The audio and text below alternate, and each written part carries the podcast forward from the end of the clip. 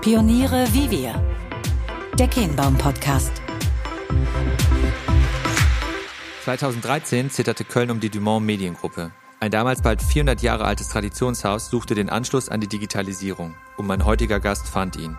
Damals wechselte mit Christoph Bauer erstmals seit 1620 ein Nicht-Familienmitglied an die Spitze von Dumont und krempelte nicht alles, aber fast alles um. Wie er das gemacht hat, was wir alle über Veränderung lernen können und warum der Begriff Transformation manchmal zu kurz greift, darüber sprechen wir heute bei Pioniere wie wir, live von der Digital X, Europas größtem Event für die Digitalisierung des Mittelstandes. So, jetzt machen wir mal einen thematischen Sprung und schauen auf Familien und Traditionsunternehmen. Denn äh, die haben ja häufig die Herausforderung der digitalen Transformation. Das heißt, da ist es manchmal so, dass Traditionalisten ähm, auf Menschen treffen, die mit frischen Ideen reingehen. Ich versuche das gerade wirklich bewusst vorsichtig zu formulieren, die also mit frischen Ideen reingehen und sagen, wir müssen mal was tun. Und äh, genau diese Gemengelage, die wollen wir uns jetzt mal ein bisschen näher anschauen. Und wir haben jetzt hier eine ganz spannende Geschichte. Wir werden nämlich jetzt ein Interview auf der Bühne erleben und das wird dann zeitgleich auch ein Podcast. Das heißt, die Live-Nummer wird mal direkt mitgezogen, kann dann angeschaut werden. Ja, und es sind zwei Pioniere, die jetzt darüber sprechen, wie die digitale Transformation von Familienunternehmen gelingen kann. Naja, und da liegt es ja ziemlich nahe, mal ähm, ein, ein Kölner Unternehmen anzuschauen, ein Medien- und Digitalunternehmen, das in diesem Jahr sein 401-jähriges Bestehen feiert. Und wer aus Köln kommt, hat es vielleicht auch schon gesehen, die Initiative Hashtag 401. Die Rede ist nämlich äh, von der Dumont Mediengruppe und wir werden jetzt hier gleich den CEO CEO erleben, der über die digitale Transformation im eigenen Unternehmen spricht, die bisher, ähm, wie ich gehört habe, sehr erfolgreich verlaufen ist. Aber eine Transformation hat ja nie ein richtiges Ende. Deswegen bin ich gespannt, wie die Einschätzung hier ausfällt von Dr. Christoph Bauer. Ja, und er wird interviewt von einem Mann, der einen Podcast hat, der sich nennt Pioniere wie wir. Da lohnt es sich auf jeden Fall mal reinzuhören. Da geht es genau um die von mir skizzierten Themen. Und zu ihm möchte ich auch noch ein paar Worte sagen. Fabian Kienbaum, er ist nämlich seit 2018 CEO der Kienbaum Consultants International. Das ist eine familiengeführte, partnergeführte Beratungsgesellschaft. Und äh, die haben so im Portfolio, die kümmern sich um Menschen und Organisationen, um Entwicklung. Und ich bin jetzt gespannt, wie das hier läuft mit eurem Podcast. Herzlich willkommen, die Herren. Christoph, du bist gebürtiger Kurpfälzer, warst lange in der Schweiz, unter anderem bei Renier, AZ Medien und bist jetzt, wie gesagt, seit 2013 hier in Köln, CEO von Dumont. Hast deinen Lebensmittelpunkt aber nach wie vor in der Schweiz. Was gefällt dir an Köln nicht? Köln, Köln ist wunderbar, aber irgendwann im Leben muss man sich entscheiden, wo man Wurzeln schlägt und zu Hause ist. Und ich bin aus Überzeugung Schweizer geworden und deswegen ist die Homebase nach wie vor Zürich. Was hast du von den Eidgenossen gelernt? Oh, was habe ich von den Eidgenossen gelernt? Ähm, ich glaube, immer wieder hinterfragen und ähm, dann doch eine für alle tragbare Lösung zu finden, weil das eine unglaubliche Kraft entwickeln kann. Als du dich dazu entschieden hast, als Deutscher lange Zeit deine Karriere auch in der Schweiz zu verfolgen, kamst du ja an den Punkt, wo du überlegt hast, wie geht es weiter und hast dich dann eben dazu entschlossen, nach Deutschland zurückzukehren. Was hat damals neben der reizvollen Aufgabe bei Dumont für dich den Ausschlag gegeben, den Weg wieder zurückzusuchen? Also zunächst einmal habe ich meine Karriere auch in Deutschland begonnen oder in Spanien äh, bei Bertelsmann und wurde da sozusagen ausgebildet. Und äh, ich bin Doppelbürger und bin auch in beiden Ländern äh, emotional verwurzelt zu Hause. Aus der Schweiz heraus, aus einem kleinen Land, ist man immer sehr viel stärker äh, international orientiert. So habe ich auch äh, aus der Schweiz heraus lange international gearbeitet. Und das war jetzt, es war die Aufgabe und es war nicht zurück nach Deutschland, sondern es war die Aufgabe. Es war auch klar, dass äh, die Homebase äh, in, in der Schweiz bleiben wird. Und äh, darüber habe ich mir gar nicht so Gedanken gemacht, weil als gebürtiger Deutscher ist das Home Turf. Köln nicht als Kurpfälzer. Rheinland ist ein bisschen anders, aber ähm, im Wesentlichen war es die, die spannende Aufgabe über die Zeit, in der du in verschiedenen anderen Verlags, Medienhäusern gewirkt hast, hattest du ja auch immer Berührung mit Familienunternehmen. Ähm, und dann bist du aber nach Köln gekommen, zu einem sicherlich besonderen. Ähm, für diejenigen, die nicht hier aus Köln oder dem Rheinland stammen, vielleicht nochmal ein kurzer Exkurs. Du wirst den besser erzählen können. Aber Dumont ist eine wirklich echte Institution. Man kennt die Marke, man kannte und kennt aber vor allen Dingen auch den Verleger. Also Alfred Neben Dumont ist 2015, glaube ich, verstorben und war in Köln wahrscheinlich so etwas wie das äh, Stadtoberhaupt. Also nicht der Oberbürgermeister oder jetzt die Oberbürgermeisterin, sondern der Verleger. Der Verleger hat die Geschicke der Stadt mitgelenkt. Und jetzt musst du uns einmal berichten, wieso das Kennenlernen, auch das Eintauchen in die Familie, aber vielleicht auch so die ersten Austausche mit ihm waren. 2013. Ganz anders, als mir das alle angekündigt haben, mit einem älteren Herrn, der natürlich auch Patriarch war. Aber wir haben uns von Anfang an gemocht und akzeptiert. Ich denke, ähm, er wusste, dass er die Führung an die nächste Generation übergeben musste, die in der Familie nicht da war. Und äh, dadurch ähm, hatten wir von Anfang an eine ganz wunderbare persönliche Beziehung, die viel Spaß gemacht hat. Und ich war auch keine Gefahr für ihn, sozusagen ihm Konkurrenz machen zu wollen. Das, äh, ich hatte eine ganz andere Aufgabe äh, für sein Unternehmen zu erledigen.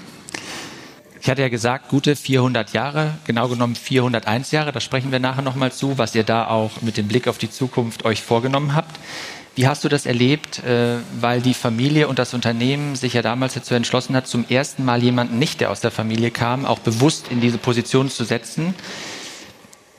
Welche Gedanken hattest du dabei, auch in der Frage, ähm, lassen die dich das jetzt so machen, wie du dir das auch vorstellst? Gab es da gewisse Prämissen, Aufgaben, die du eingefordert hast? Weil diese Grundsatzentscheidung, das sehen wir heute bei vielen Familienunternehmen auch bewusst, Stichwort Professionalisierung, aber auch die großen Veränderungen, die stattfinden, sich mit Menschen, die da wirklich auch starke Experten sind, nochmal zu verstärken, nimmt ja zu. Das ist eine Tendenz, die man beobachten kann.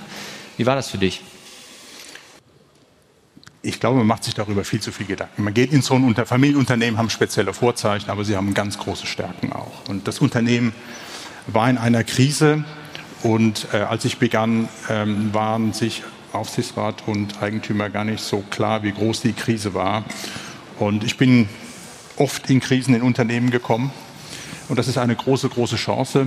Am Ende geht es darum, den richtigen Weg aufzuzeigen die Eigentümer dafür zu gewinnen. Übrigens eine große ähm, Stärke von Familienunternehmen. In der Schweiz sagt man, du musst wissen, wer die Hand auf dem Topf hat.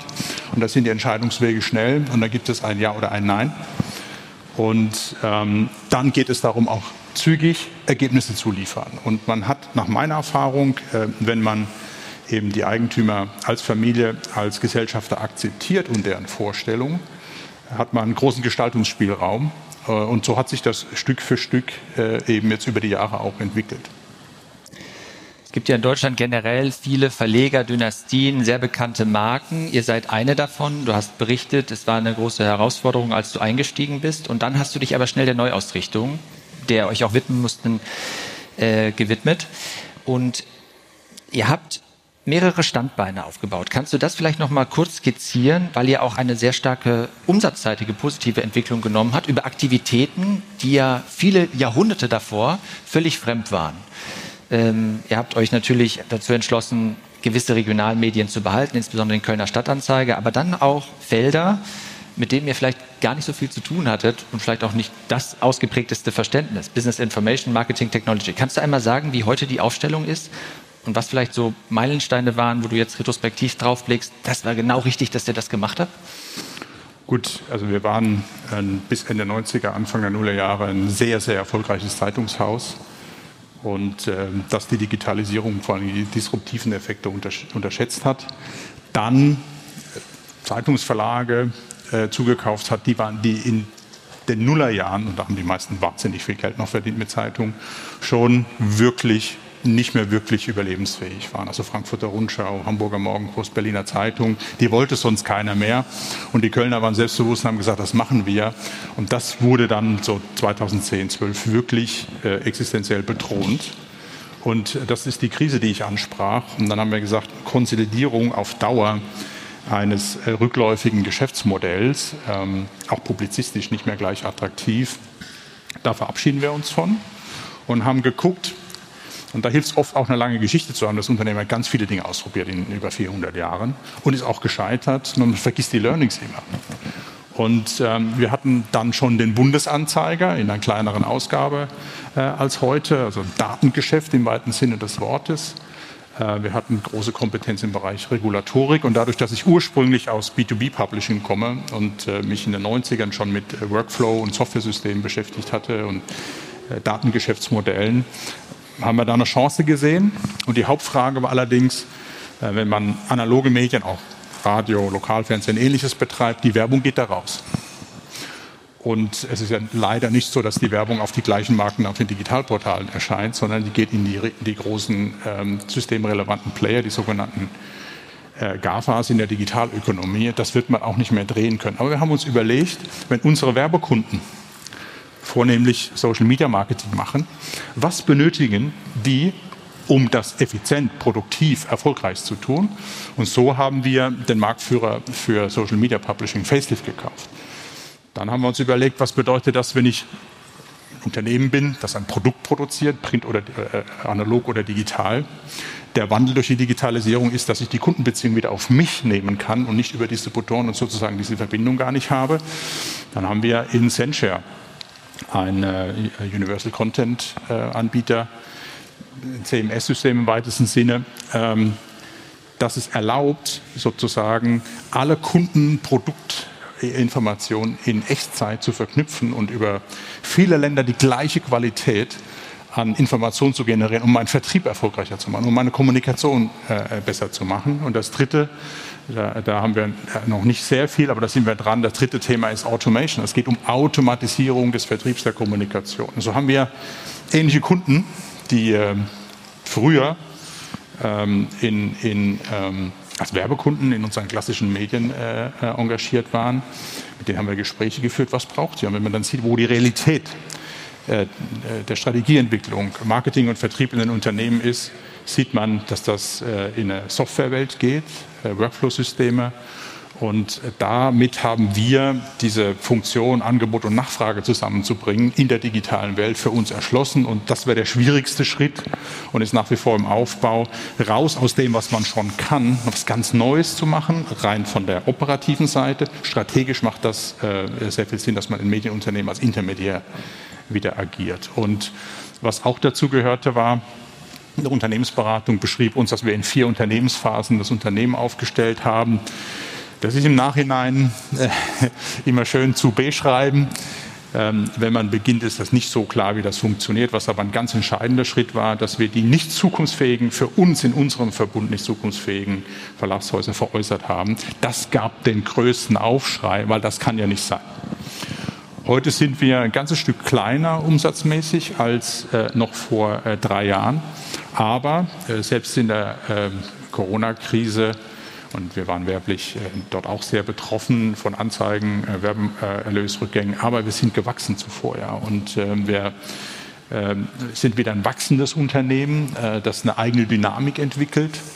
Und das macht ganz große Freude. Aber wir sind auch von der Führungsseite ganz anders aufgestellt, als wir das noch vor drei Jahren waren, um eben so einem diversen ähm, Portfolio, Unternehmen, Kulturen, Geschäftsmodelle Rechnung tragen zu können.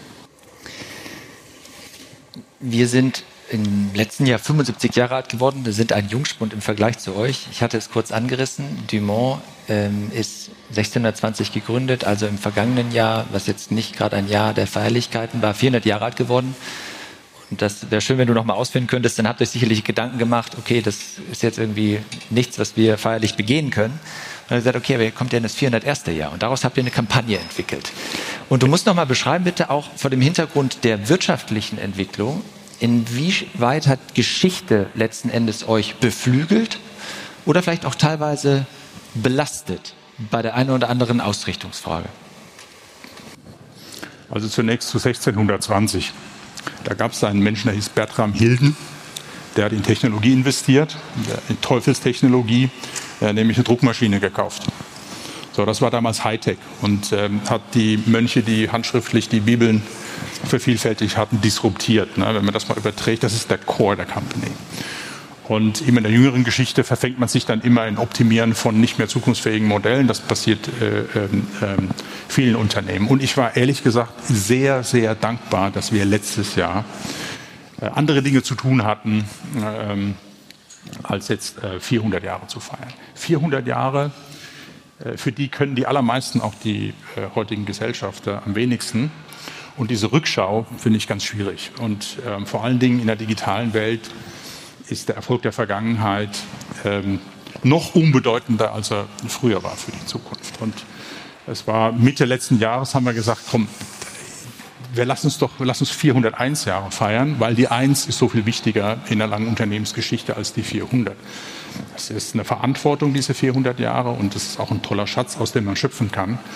Aber nach Jeff Bezos It's Always Day One haben wir uns für die Eins entschieden, haben einen Hashtag draus gemacht und dadurch, dass das Unternehmen sich so stark verändert hat, mussten wir, ich nenne es mal, auch intern wieder einmal neu ordnen, wer wir sind, wo gehen wir hin. Da ist in kurzer Zeit sehr, sehr viel äh, passiert.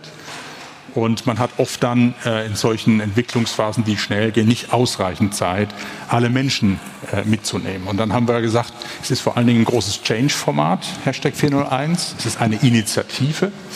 Und wir haben es bis Ende August in diesem Jahr ausschließlich uns mit den Mitarbeitenden in, aus allen Unternehmensbereichen ähm, Austauschplattformen, es gibt neue Projekte. Es hat riesig Spaß gemacht, haben viele neue Dinge entwickelt.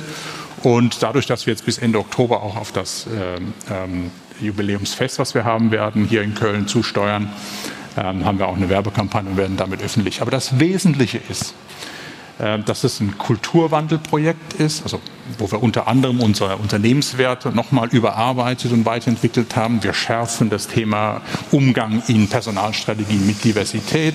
Was bedeutet Nachhaltigkeit für ein Unternehmen wie uns, die ja nach wie vor Papier bedrucken ähm, und ähm, viel Strom benötigen für eine Produktion?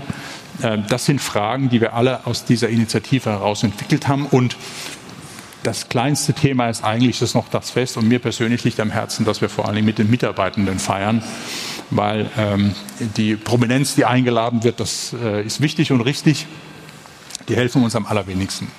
Am Ende geht es darum, die besten Talente, die motiviertesten Menschen zu haben, dass, äh, obwohl man sehr dezentral diversifiziert arbeitet und eben keine Konzernsynergien. Das halten wir für völlig falsch, um sich schnell bewegen zu können. Äh, so, dass man doch was Gemeinsames hat. Und so gibt es äh, verschiedene Austauschformate, Wissensaustauschformate. Das haben wir jetzt alles mit dieser Hashtag 401-Initiative gestartet. Und das ist der eigentliche Hintergrund. Was man jetzt in der Öffentlichkeit sieht, macht uns riesig Spaß. Und alle stehen jetzt auch hinter und haben Freude daran. Aber der eigentliche Grund war nochmal sozusagen dieses, dieses Momentum ins Unternehmen zu bekommen und die Initiative dafür zu nutzen. Du hast die Namen nicht fallen gelassen, aber vielleicht ja auch nicht schlecht. Hier in Köln, ein gewisser Lukas Podolski wird für euch werben. Chili Gonzales, vielleicht ja auch schon aufgetreten. Laura Kaustek. Also viele Testimonials, die er aber auch thematisch verknüpft hat, was ich toll finde. Und ähm, um da nochmal den Ball aufzunehmen, was du gerade ausgeführt hast, Stichwort Kulturwandel. Wir spüren ja, glaube ich, alle, die sich hier mit Digitalisierung auseinandersetzen und auch wahrscheinlich technologisch äh, davon begeistert sind, dass die Veränderungen, die Beharrungskräfte häufig menschlicher Natur sind, auch in der Frage, wie man Organisationen tatsächlich entwickelt. Damit beschäftigen wir uns ja auch an der anderen Stelle. Einmal die Frage an dich, vielleicht auch so retrospektiv. Wo hast du ausgemacht, waren Ängste, Sorgen, Beharrungskräfte, die ihr vielleicht durch die entsprechenden Angebote und auch neue Formate, du hast von Zirkeln in einem anderen Kontext Interview mal gesprochen, die ihr aufgegleist habt. Wie konntet ihr da diese neue Dynamik, die du beschrieben hast, entfachen? Ja, also wir bedienen uns ja richtigerweise auch von Botschaftern. Äh, äh, der Slogan dazu ist, oder das Motto ist, die Kunst sich immer wieder neu zu erfinden. Das darf man nach über 400 Jahren Geschichte, glaube ich, äh, tun. Und das ist, glaube ich, wie in allen Branchen und in ähm, in vielen anderen Medienunternehmen auch. Das größte Beharrungsvermögen äh, findet man äh, im Mittelmanagement. Ähm, wenn man sich, und das mache ich viel, Walking, also Management bei Walking Around, mit, mit den Menschen im Unternehmen unterhält, äh, die wissen sehr wohl, die können nicht ganz genau sagen, was zu tun ist, aber die wissen sehr wohl, ähm, welche, äh, welche Probleme äh, vorherrschen, die man schnellstmöglich äh, lösen muss. Das Management erkennt, hat aber oft dann zu viel Filter dazwischen und das Pièce de Résistance ist nun mal das Mittelmanagement, äh, die Komfortzone im Unternehmen und das gilt es zu challengen. Wir haben regelmäßig diese auch komplett rausgenommen und man muss gewisse Strukturbrüche generieren, das dann erstmal Chaos auslöst, das muss beherrschbar bleiben. äh, weil man ähm, gerade wenn man 24/7 produziert, ähm, darf man da nichts riskieren. Das ist ganz wichtig, äh, dass wir äh, und jetzt auch für die Zukunft verstärkt noch einmal mehr, was bedeutet eigentlich Talent? Darin geht ja auch die Frage. Ähm, es geht um ein Mindset, das man mitbringt im, im an allererster Stelle. Und äh, ein digitales Mindset ist nun mal ein ganz anderer Logos als ein lineares oder analoges. Was würdest du als so zwei, drei Kerningredienzien definieren für Grundvoraussetzungen einer gelungenen Transformation? Das mit dem Gelungen und Transformation, vielleicht noch zwei, drei Worte. Ich halte vor dem Wort Transformation höchstens auf strategischer Portfolioebene was.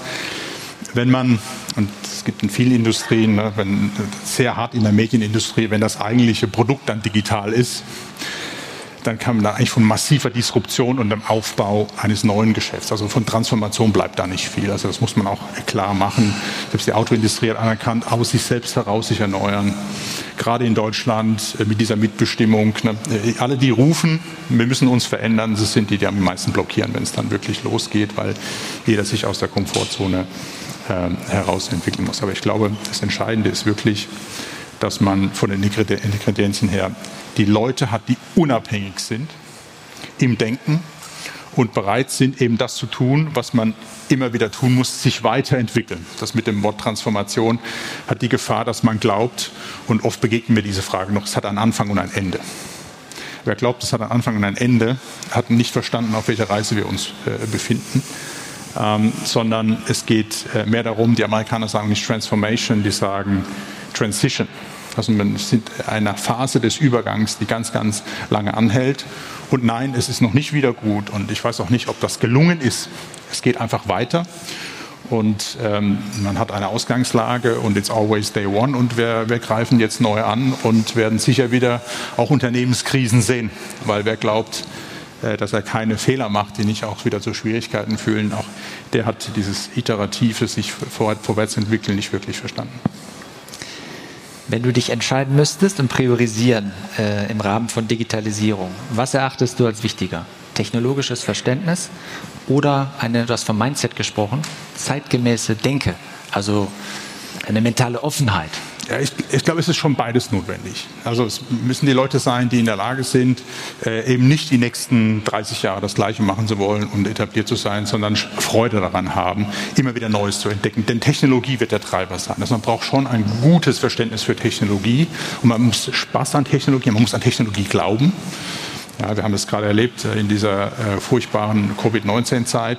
Technologie hat dann seinen ganzen Sprung nach vorne gebracht. Ne? Also neuartige Impfstoffe, das war undenkbar innerhalb so kurzer Zeit. Also man muss auch einen gewissen Glauben haben und dass mit allen Krisen, die Technologiesprünge auslösen, äh, die Menschheit sich immer zum Positiven fortentwickelt hat. Ne? Also nach dem Gedanken Singularity is near, äh, muss man Leute haben, die nicht sagen, ja, funktioniert nicht. Ja, neue Dinge funktionieren meistens nicht aber ne, AI ist in aller Munde, ist ein Kind der 80er Jahre, neuronale Netze der 90er Jahre. Jetzt ist das heiß. Das, ist, das ist der heiße Shit jetzt. Aber die Diskussion war in den 80er, 90er Jahren äh, in den Universitäten groß. Ähm, und äh, dann hat das erst nicht funktioniert, weil man sofort den Ansatz nimmt, das muss sofort das können, was ein Mensch kann. Das ist natürlich totaler Unsinn. Nur dann verschläft man sehr oft auch in Europa und dann plötzlich ist das da. Und äh, diesen Absprungpunkt äh, sollte, man nicht, ähm, sollte man nicht verpassen. Deswegen ist schon auch wichtig, dass man ein großes Interesse an Technologie hat. Und jetzt die letzte Frage, die stellen wir immer in unserer Podcast-Reihe. Christoph, verrat uns etwas, was du noch nie jemandem verraten hast. Oh.